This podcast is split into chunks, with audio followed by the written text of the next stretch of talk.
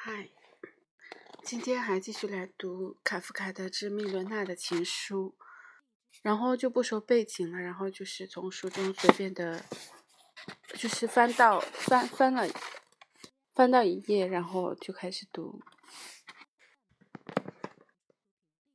今天来了两封信，当然你是对的，密伦娜。由于我自己的。由于对我自己的信感到羞愧，我简直不敢拆开你的信。现在我的信却是真实的，或者说，至少是通向真实的道路上。假如我的信是编造的谎言，那么我在你的回信面前会如何呢？答复很简单，我会发疯的。说真话，并不是多么伟大的功勋，这算不了什么。我总是力图传达一些不可传达的东西。解释一些不可解释的事情，叙述一些藏在我骨子里的东西和仅仅在这些骨子里所经历过的一切。是的，也许即使这并不是别的东西，就是那如此频繁的谈到的，但已蔓延到一切方面的恐惧，对最大事物和最小事物的恐惧，由于说出一句话而令人痉挛的恐惧。当然，这种恐惧也许不仅仅是恐惧。而且是对某种东西的渴望，这东西比一切引起恐惧的因素还要可怕。然后他说了一句捷克语，中文意思是：“他是在我这里打碎的。”这可以说是彻头彻尾的胡话。只有我负有罪责。他表明在我这方面真话太少，真话还总是太少，绝大多数总是谎言，是对我自己和对别人的恐惧所引起的谎言。这个罐子早在到达井边之前便已经打碎了。现在我要闭嘴了，这样至少还有些真话可以保留着。撒谎是可怕的，没有比这更强烈的折磨精神的东西了。所以我求你，让我沉默吧。现在信上到维也纳后，在谈话里，它是在我这里打碎的。你写道。可是我只看到你在折磨自己，正如你信中信中所说，你只是在街上才能找到安宁，而我却穿着衣服、拖鞋，坐在这温暖的房间里，这般安宁。只要我的手表发条允许，就可以一直这样。得到拘留许可证，我才能说我什么时候上路。现在逗留三天以上，就必须。得到州政府的批准，为此我在一周前就提出了申请。他是在我这里打破的。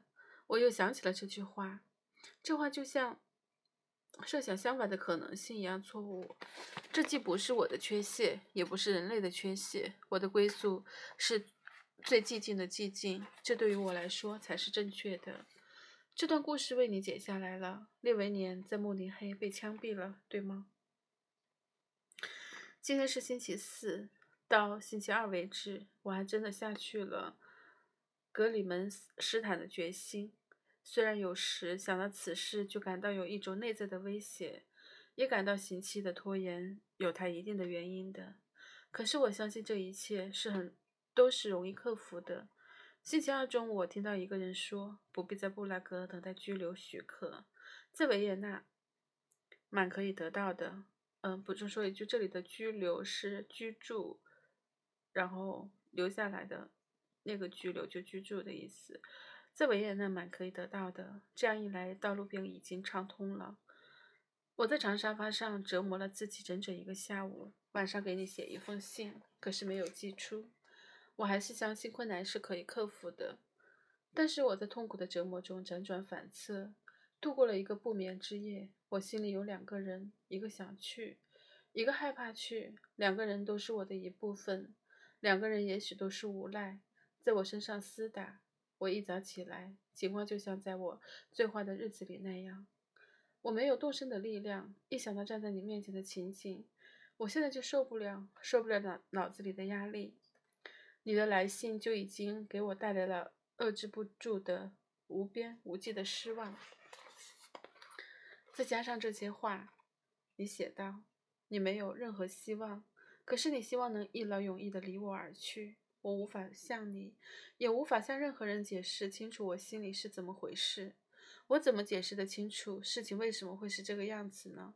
我甚至无法向我自己解释清楚。可是，这也并不是最主要的。主要的问题很清楚，在我周围的环境中，那像人一样生活是不可能的。你看到了这一点，但还是不愿意相信吗？嗯，然后再下一段，那封黄信封的信我还没有收到，我将原封不动的寄回去。假如说我们现在停止通信不是好事，那么我一定是犯了可怕的估计的错误了。我不会搞错的，米伦娜。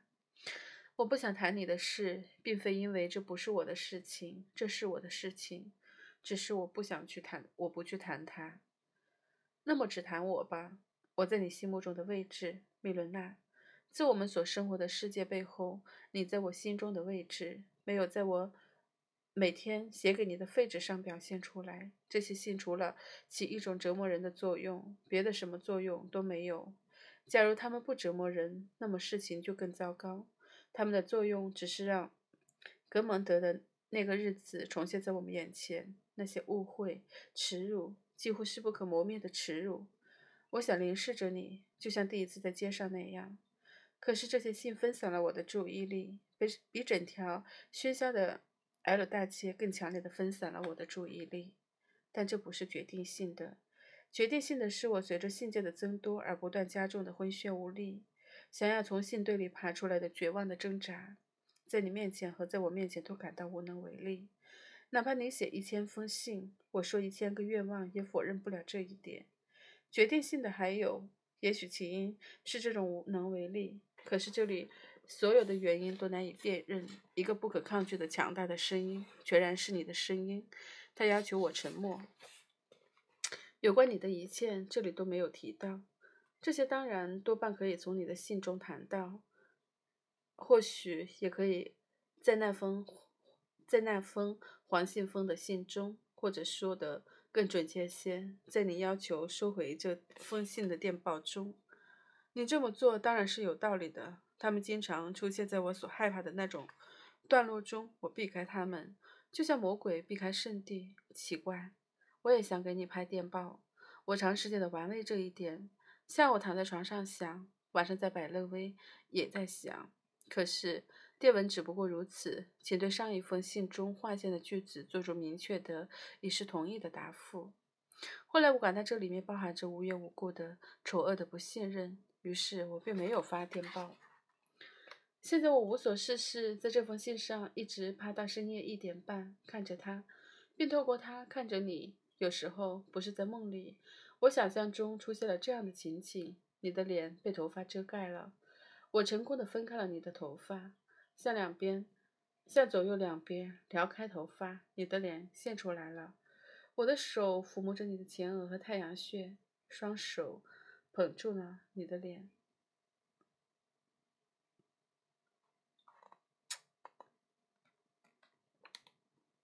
还读快读两小段吧。我本想撕掉这封信，不寄出去，不回答那份电报。这份电报总是让人能从许多方面去理解。但是现在这张明这张明信片和这封信来了，这么一张明信片，这么一封信。但是，即使在他们面前，米伦娜，即便把想要说话的舌头咬破，我又怎么能相信你现在需要这些信呢？其实你需要的不是别的，而是安静，正如你经常有意无意的说的那样。而这些信只是烦恼，来自不可救药的烦恼，造成不可救药的烦恼。在这样的冬天，为什么要这样呢？而烦恼至今还在加深。保持沉默是活着的唯一手段，不管在这里还是那里。满怀悲伤，好吧，这有什么作用？这让人像孩子般深沉的酣睡。可是烦恼呢？这无异于扶着篱笆在睡眠中耕耘，在大白天，这是难以忍受的。星期一，没有一条法律禁止我继续给你写信，并为这封信感谢你。也许这封信里写着你能写给我的最美好的语言，像我知道你我，但从另一面来说，你我长时长期以来就取得一致了。我们现在不应再写信，至少这话正好由我说出，则完全是偶然的。我不说，你也同样会说的。由于我们观点一致，就没有必要解释为什么说不写信好。糟糕的只是，这样我便没有几乎没有给你写信的可能了，或者还有这么一种可能。即我寄给你的一张没有写字的明信片，这便意味着在邮局有一封信，只要有一点必要，你就写信给我。这当然本身就是不言而喻的。我在维纳尔把事情弄得很糟，这是不宜置容的，不容置疑的。但还不像你刚听到吓一跳时想象的那么糟。首先，我不是作为一个乞求者，或甚至是以你的名义去的。我去的身份是个陌生人，跟你很熟。对维也纳的社会状况有所认识，而且还收到你两封悲伤的信。我没有说辞别的话，这不是辞别，而像是有一股强大力量埋伏在那里，把我一把拖下去了。可是，在你活着的时候，他怎么敢这么做呢？前因和后果都不说吧，就是，其实感觉在整个这封信写信的时期，肯定就是社会的。就是会让人那种窒息，应该是显而易见的啊。其实，在读之前，我自己还在想，不管是在工作，在工作上啊，我觉得我自己好像这两年一直都绷得太紧了，所以真的是，真的是很需要休息。可是，不管是在工作还是在休息的时候。所有的那种紧张，其实从来都没有真正的消退过。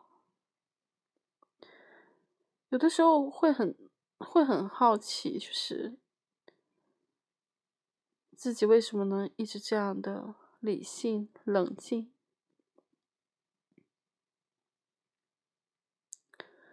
几乎在所有的事情上。啊，然后今天下午的时候。去听了一堂李秋林老师讲康德，讲康德的一个可以说是一堂哲学课嘛。然后在去的路上，太阳非常的好。然后，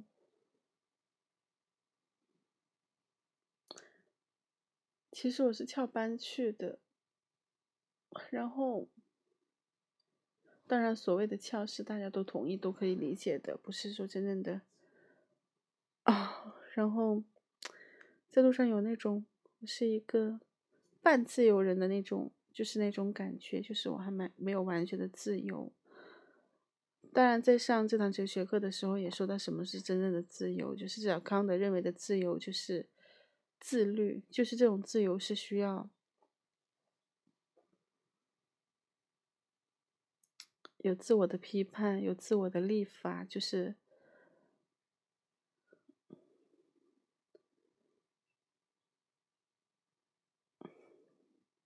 还有什么？还有就是自主、自我思考。其实他说到这个是说启蒙是有自我思考、自我批判、自我立法。其实。这三点如果就是能做到，其实人从精神上是可以获得一个自由的，然后精神的自由和行动的自由又是两个概念。啊，我在胡言乱语些什么？只言片语，然后好像也是啊，就不适合在节目里说今天是几月几日啊。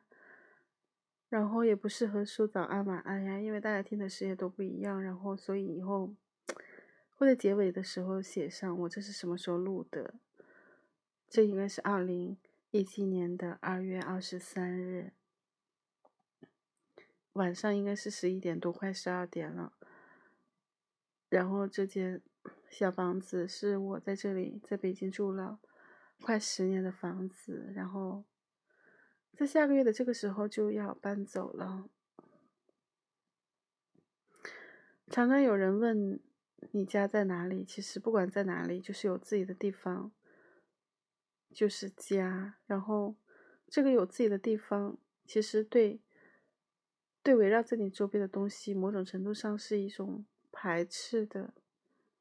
就比如我回到自己的家，就是爸爸妈妈的家，然后那个家里不只是有爸爸妈妈，有弟弟，有弟妹，有孩子。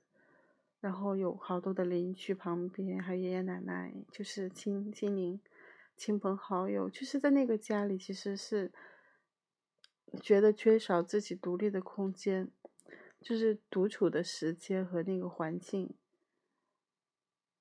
因为相聚的时候总是短暂的嘛，就是在那个环境里头，其实已经很难，因为你自己已经独立，独立十多年了，就是。你是很难有那种那这是我的家的那种自在感，然后突然想起来有一天个，就是有朋友半夜在朋友圈里发发微信，就是不管在爸爸妈妈的家，在自己和老公孩子的家，可能他都没有那种家庭的归属感。我觉得这种所谓的没有家的归属感，就是没有那种自在，可能就是因为。缺少自己独处的那种空间，因为自己独处的时候真的是，如果你学会享受它，是一个蛮自在、蛮自由的状态。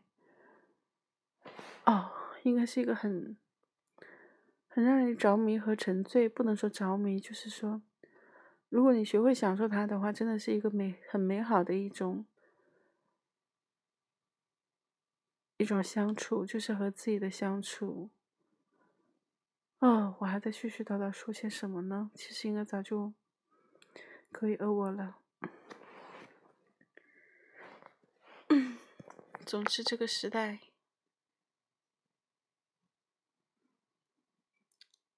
是相当的压抑和让人觉得悲哀。但是，我觉得不管有什么样的情绪，就是脚踏实地的。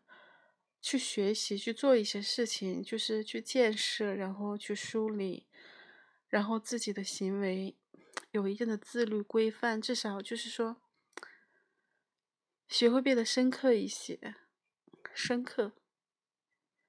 好像最近这一年，我都会经常用这个字去，就是在在自己的自己的脑海里不停的去判断或者是评判，就评判人，比如说。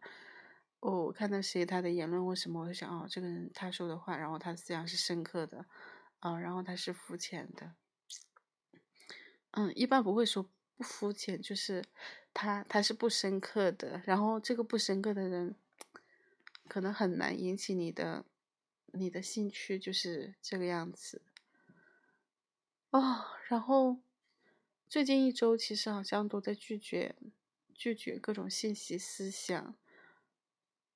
就是想让自己特别简单的，在那种特别简单的状态，或者是让自己保持自己的思维，而不是一直在接受各种大量的高浓度的信息、知识，然后理论。但是有的时候发现，大部分人其实。他们在很努力、很努力的读书，但是还是限于那种被动的知识，比如说会去不停的讨论一个概念，然后不停的讨论一个学说，但是他很少会把这些东西就是化到生活当中，去观察生生活，观察旁边的人，观察这个社会怎么运转的，就是其实很多东西是一个特别简单的，真是一个特别简单的一个东西。你可以用在很多的地方，但是大部分时候，我觉得大家都成成就是会有一点舍本逐末的感觉，就是会不停的去讨论学说，去看一篇文章，不停的去论证。但是，但是，比如像我自己，如果没有一个，一般是不太现在是不太喜欢跟人扎堆去讨论东西的。就是因为那样很容易，就是很很容易让你丧失你自己的思维。其实有的时候，你你真的不需要先去判断一些什么，你只是需要不停的去感受它，然后不停的去深化，不停的去综合。就像一个这个世界是非常的复杂的，有很多的点，很多的小小片面，然后各种层次不知道三维几维了，就是你是不停的要把这些东西进行分类啊、比较啊、综啊、深，就纵的、横的，然后按照各种各种各样的方法去分类，就是从各个角度去看，比如说年代的、国家的、地理的，然后学科的，然后私人关系的。然后这个私人关系为什么他们两个会好，然后为什么他们就会不好？就所有的这些，就是这个世界的纷纷繁复杂的这些东西，其实你是需要通过不同的系统去梳理它，不能仅仅是在某一个层面去梳理它。你只有从各个角度去看它，它它的那个关系呈现出来，你可能才能尽可能的还原真相。这个还原真相的目的不是说为了知道真相，而是啊。知道原来事物之间是可以那样子相互作用的，当然这个也不是绝对的。总之就是，如果你学的再多的知识不能为就是当下服务的话，或是为其他的什么服务的话，有的时候我会觉得这种知识是也是虚妄的。就是你讨论的再多，说的再好，但是你当你自己。把自己置身到一个社会当中的时候，你并不去思考、去理解、不约束，就是不去建立你自己的遵照那个好的东西去去行动，我觉得就是好好虚假。嗯，好了，好像说了太多太多题外话，跟卡夫卡的米罗娜的情书其实关系并不大，但是其实卡夫卡的信他写的非常的。非常的隐蔽吗？